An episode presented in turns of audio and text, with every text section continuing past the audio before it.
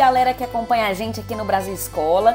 Eu sou a professora Natália Freitas de História. Eu tô muito feliz de anunciar mais um podcast aqui no nosso canal.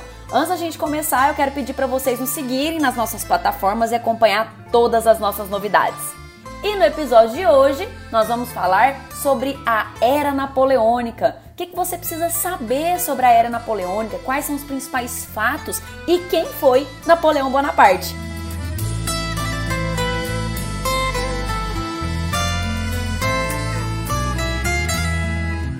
Napoleão Bonaparte, ele é francês. Nasceu no ano de 1769 e morreu aos 51 anos no ano de 1821. Ele foi um dos maiores nomes da política francesa, né? Foi um líder político francês, atuou também como militar, tá? E ele vai se destacar nos últimos anos, né? Nos últimos, nos últimos momentos do processo revolucionário francês.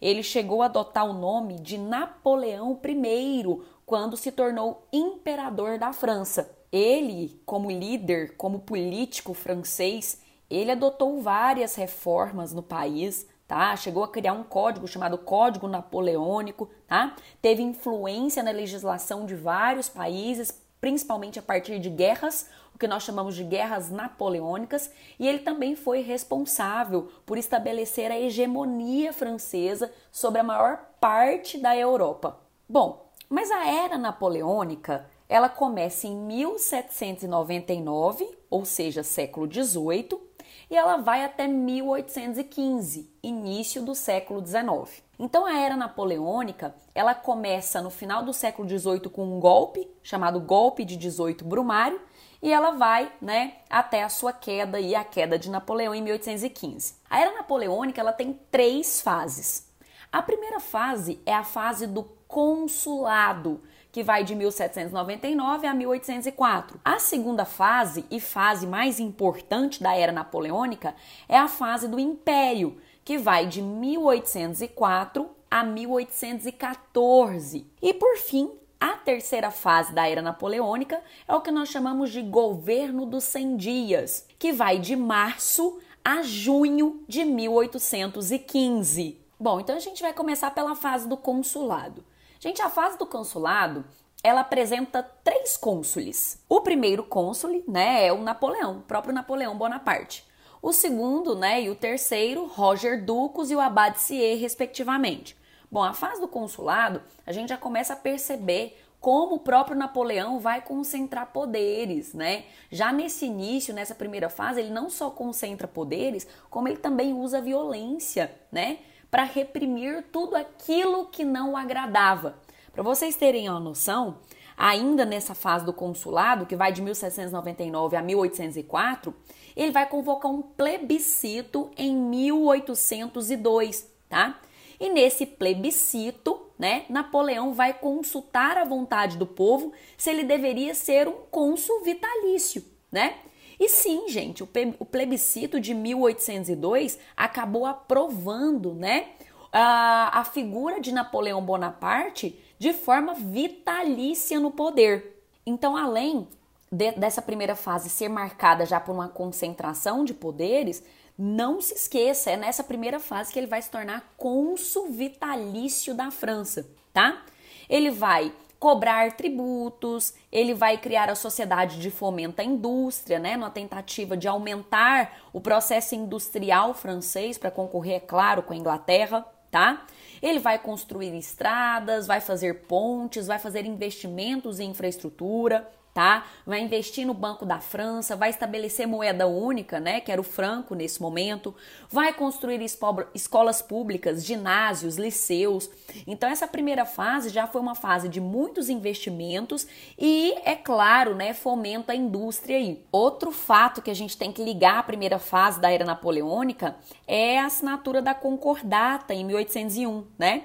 Napoleão, ele vai se aproximar uh, do Papa Pio VII ele vai reconhecer a importância da Igreja Católica a partir desse documento, mas é claro, apesar de reconhecer a importância da Igreja Católica, ele dá liberdade de culto, tá? É, então, ele vai se aproximar da Igreja Católica, porém reconhece a liberdade de culto. Outro documento dessa primeira fase, que é um dos pontos mais importantes também da era napoleônica, é a criação do Código Civil Napoleônico, né, que foi criado no ano de 1804. Esse código, ele também pode ser chamado de Código Civil Francês. Ele aborda questões relacionadas ao direito civil, como pessoas, bens e aquisições de propriedade. E esse código ele vai ser importante por quê?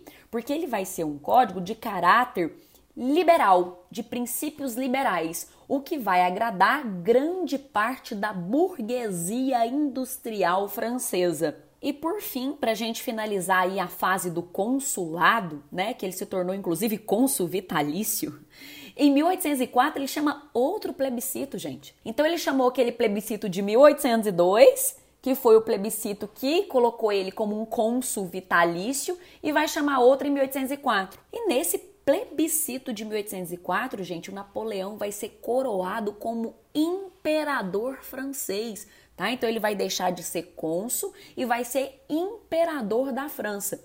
Ele vai tomar posse com o nome de Napoleão I no ano de 1804. Allons enfants de la patrie, le jour de gloire então, quando ele toma posse como imperador, como Napoleão I, nós encerramos a primeira fase, que é a fase do consulado, e vamos para a fase mais cobrada nas provas, né, que é a fase do império, a segunda fase da era napoleônica. A fase do império, ela começa então no ano de 1804, né, quando ele se torna imperador, e se estende até o ano de 1814. Foi a fase mais longa da era napoleônica e, como eu disse, a mais importante. E aí um fato curioso, né, que o Napoleão Bonaparte, ele foi coroado, é a cerimônia foi marcada, a cerimônia de coroação, ela foi marcada para o dia 2 de dezembro do ano de 1804, na famosa Catedral de Notre Dame, né, que é lá em Paris ele era para ser coroado pelo próprio Papa. O Papa estava na cerimônia, né, como outros representantes do clero católico. Era para ele ter sido colocado, é, coroado pelo Papa Pio VII. Só que aí, no momento da coroação, no momento esperado, o próprio Napoleão tomou a coroa em suas mãos e coroou a si mesmo, né? Ele se autocoroou e foi um gesto de afronta à igreja, né?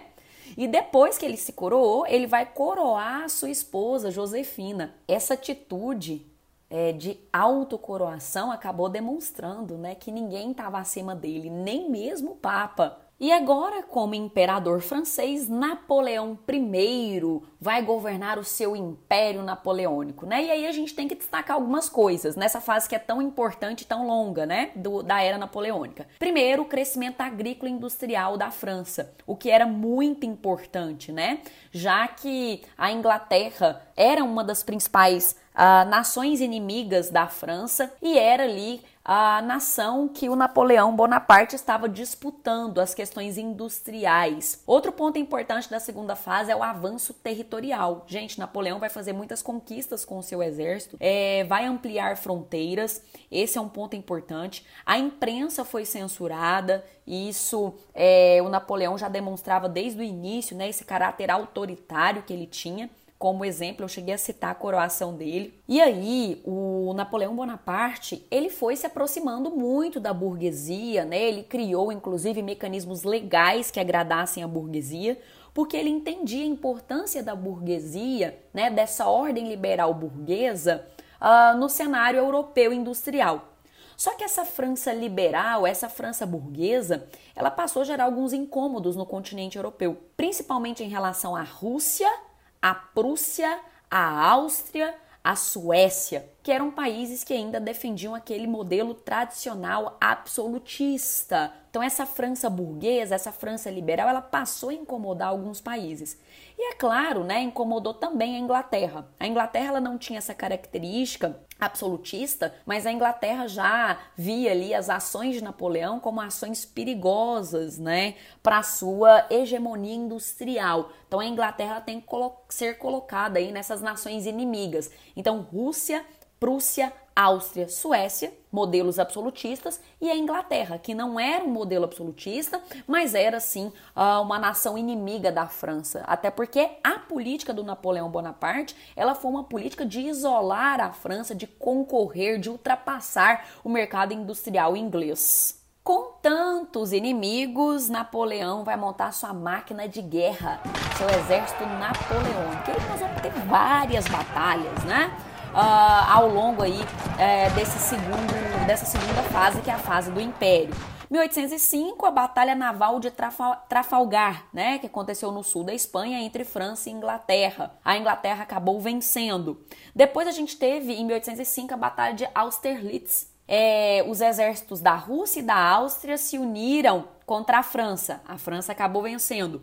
Em 1806, nós tivemos o famoso bloqueio continental. Gente, é um dos pontos mais cobrados de era napoleônico. O bloqueio continental, ele consistiu em criar um bloqueio industrial, econômico, ou seja, um bloqueio, um isolamento da Inglaterra. Inclusive, foi por conta deste bloqueio que a família real portuguesa fugiu para o Brasil, né, gente? Países que tivessem relação com a Inglaterra e insistissem em manter essa relação seriam invadidos. Era o caso de Portugal, né? E aí a atitude que a família real portuguesa teve em relação a esse, esse bloqueio foi fugir para o Brasil.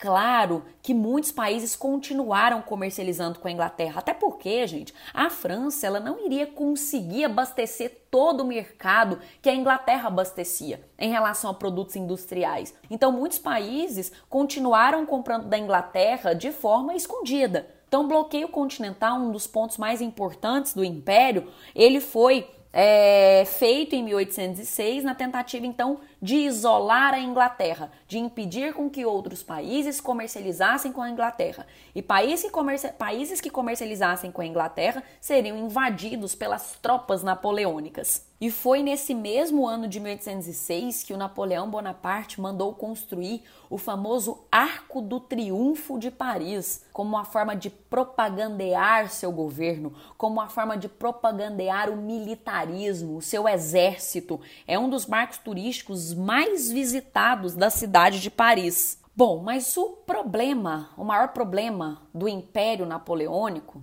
foi quando a Rússia, em 1812, abriu seus portos para receber produtos da Inglaterra. E aí, quando a Rússia começa a receber produtos da Inglaterra, o que, é que o Napoleão faz? Ele invade a Rússia no ano de 1812. A gente começa, de, a, gente começa a, a falar que esse momento já é o momento que ele começa a entrar em crise. A invasão da Rússia foi um dos pontos mais difíceis da segunda fase da era napoleônica. O, os russos vão acabar vencendo, né? Foram várias batalhas entre franceses e russos. Os, os russos atraíram os franceses para dentro do seu território numa tática de guerra que a gente chama de terra arrasada, Muitos soldados franceses morreram de frio, morreram de fome e também contaminados por doenças, induzidas inclusive né, pelas temperaturas que eram baixas demais. A situação virou de uma forma, gente, que em 1814 o czar russo Alexandre I invadiu Paris. E aí, quando os russos invadem Paris, o Napoleão Bonaparte ele vai fugir para uma ilha chamada Ilha de Elba, que é uma ilha do mar Mediterrâneo. E aí, quando ele, ele foge, né, a dinastia Bourbon volta a governar a França. O rei Luís XVIII, que era irmão do, do rei Luís XVI, ele foi coroado como rei da França, nesse momento que o Napoleão está refugiado na ilha de Elba. Só que lá na ilha de Elba, o Napoleão Bonaparte, né, com apoio, com a ajuda de tropas fiéis, ele vai se organizar para voltar para a França.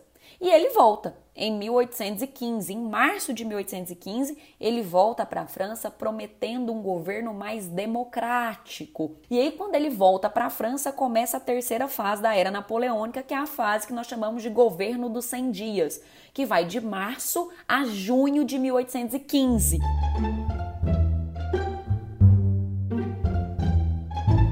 Porém, essa volta dele, né, não vai ser uma volta é, feliz. Ele vai ser derrotado na famosa Batalha de Waterloo, que aconteceu na Bélgica. E aí, gente, depois que ele vai ser derrotado, ele vai ser aprisionado numa ilha no Oceano Atlântico, a famosa ilha de Santa Helena. E ele fica na ilha de Santa Helena até a sua morte. E aí, o que, que vai acontecer? Gente, aí Napoleão Bonaparte vai cair de forma definitiva, vai ser aprisionado na ilha de Santa Helena e a dinastia Bourbon vai ser restaurada na França tá? Com o rei Luís XVIII, que era irmão do rei Luís XVI, o famoso rei Luís XVI. Só para vocês, só para refrescarem aí, né, as ideias, o Luís XVI foi aquele que havia sido guilhotinado no processo revolucionário francês. Então, quem estava assumindo a França agora após a era napoleônica era o irmão dele, o Luís XVIII.